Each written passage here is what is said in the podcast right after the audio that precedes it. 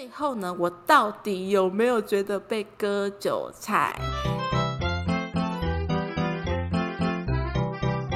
欢迎收听《鬼刚爱 Work with Us》。你今天远端工作吗？我们就是你远端工作的同事。你现在收听的是行销躺着听单元。我们开心的时候就会分享近期有趣的行销观察。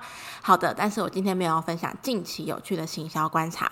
大家好啊，我是娟，今天就换我单飞啦。因为我觉得自己录音要分享有趣的行销案例，真的是太容易词穷了，所以我决定今天的主题就是艾丽莎莎自媒体线上课的观后心得。前阵子新闻真的是每天每天都在报艾丽莎莎的线上课程，不知道我们的听众有多少人有买这门课程？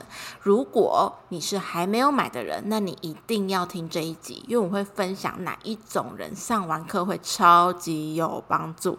哪一种人听完的帮助会有限，甚至会觉得是在割韭菜？那首先呢，我就先来大概介绍一下艾丽莎莎，还有她的线上课程为什么会在网络上引起这么多争议。呃，应该不能说是争议，要说是在网络上引起热烈又激情的讨论。那先来介绍一下艾丽莎莎吧。艾丽莎莎是台湾的 YouTuber，频道影片擅长开箱富人的生活啊，名人还有素人的约会主题，也有跟瘦子啊、阿 Ken 这些艺人拍摄过约会的主题。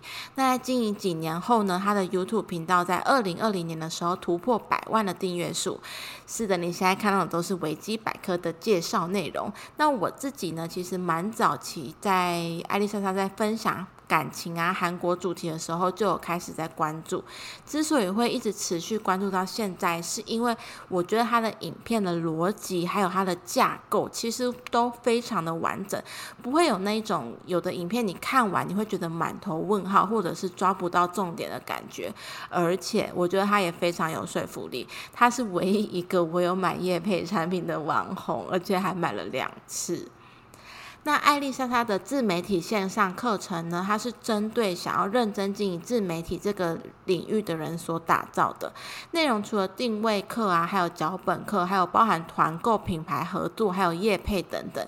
那目前已经有两万六千人购买，在知识卫星这个线上平台算是季度保持人。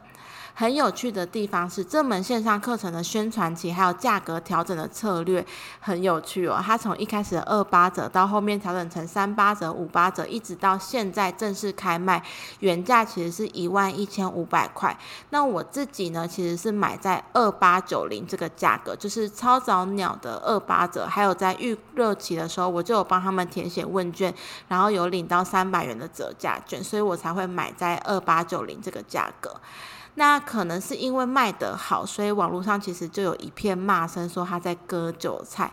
今天就来跟大家分享，到底有没有在割韭菜？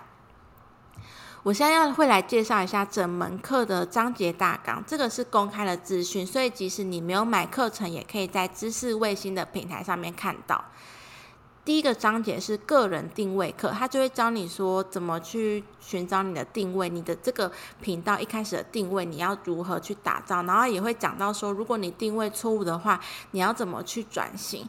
第二个章节就是选题下标课，会教你说为什么你的影片都没人看，你要怎么想出人人都想看的主题。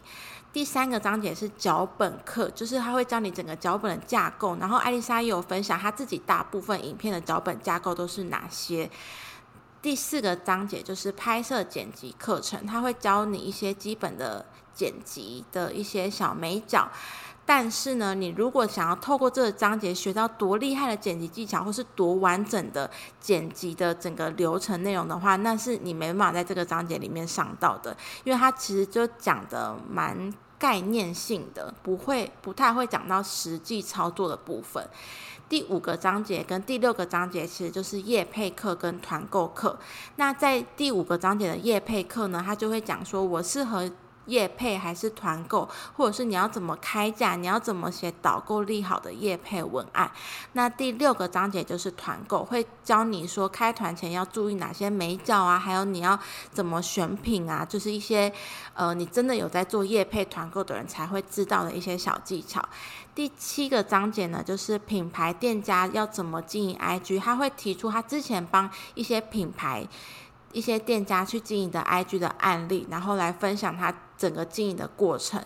那最后一个章节就是第八个章节，就会讲到网红的互惠，就是想跟网红合作是不是一定要付钱？那如果小店家也懂网红互惠，会有什么帮助？这个就是他所有八个章节大概的流程内容。那接下来我会分享在这八个章节之中，我觉得最实用的章节是哪一个？就是我听完我觉得，哇哦，怎么？对我帮助超大的这个章节，就是在第三个章节的脚本课。很多人其实也包含我自己，都会觉得写脚本，呃，我就是把事情交代清楚就好啦，应该不会太难吧？其实，在上完这堂课之后，我真的觉得真的不尽然诶。这个章节，艾丽莎她举了非常多。的案例有他自己，也有他的学生。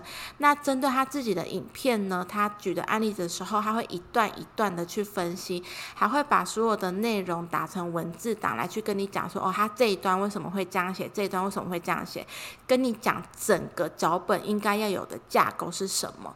那针对他的学生呢，他会先放上他学生原本自己写的 NG 脚本，跟他修改完过后比较 OK 的脚本。这个也是我觉得在。在这个章节里面，我最喜欢的部分，因为透过这个前后 before after 的对比，我真的可以发现超级明显的差异，也可以了解到很多我平常自己在看影片不会注意到的一些小细节，而这些小细节，我自己个人认为真的是可以有效的帮助影片提升整个呈现的流畅度啊，跟整个质感。那完整的流程、实际的案例，还有调整过后的呈现。这一环一扣，让整个章节这个第三个章节脚本课的内容非常的完整。这也是为什么我觉得这是我觉我自己个人觉得最实用的章节，也有可能是因为我自己本身对脚本是比较弱的，所以我会觉得这个章节是对我来说非常实用。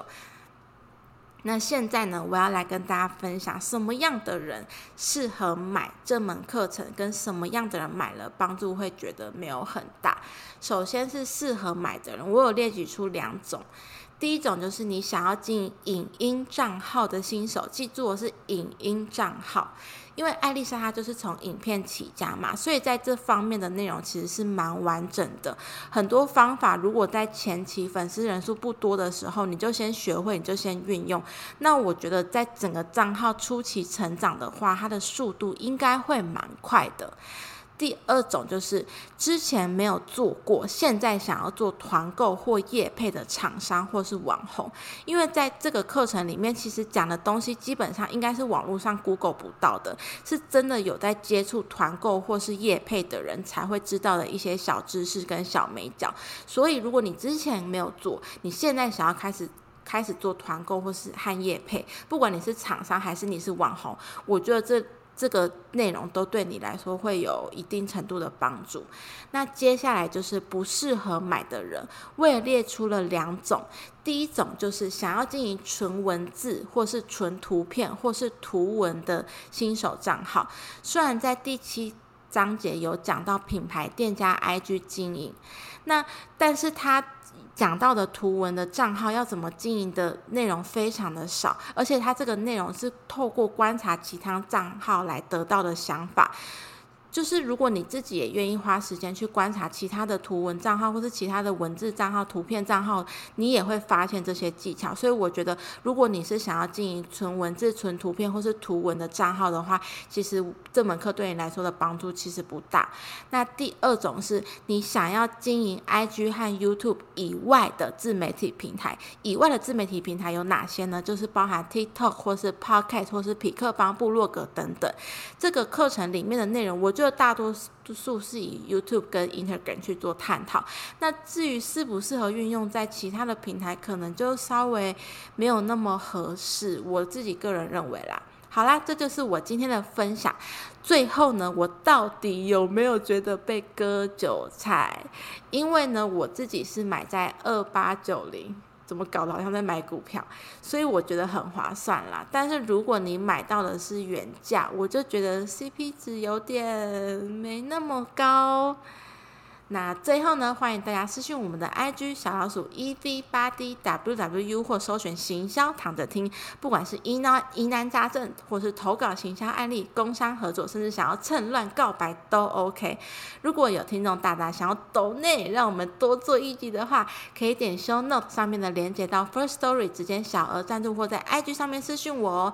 那对这集有任何想法，或是你对爱丽丝她的自媒体线上课程有任何想法的话，欢迎到 Apple Podcast 或是 First Story 留下五星评价再留言，这样我们就看得到啦。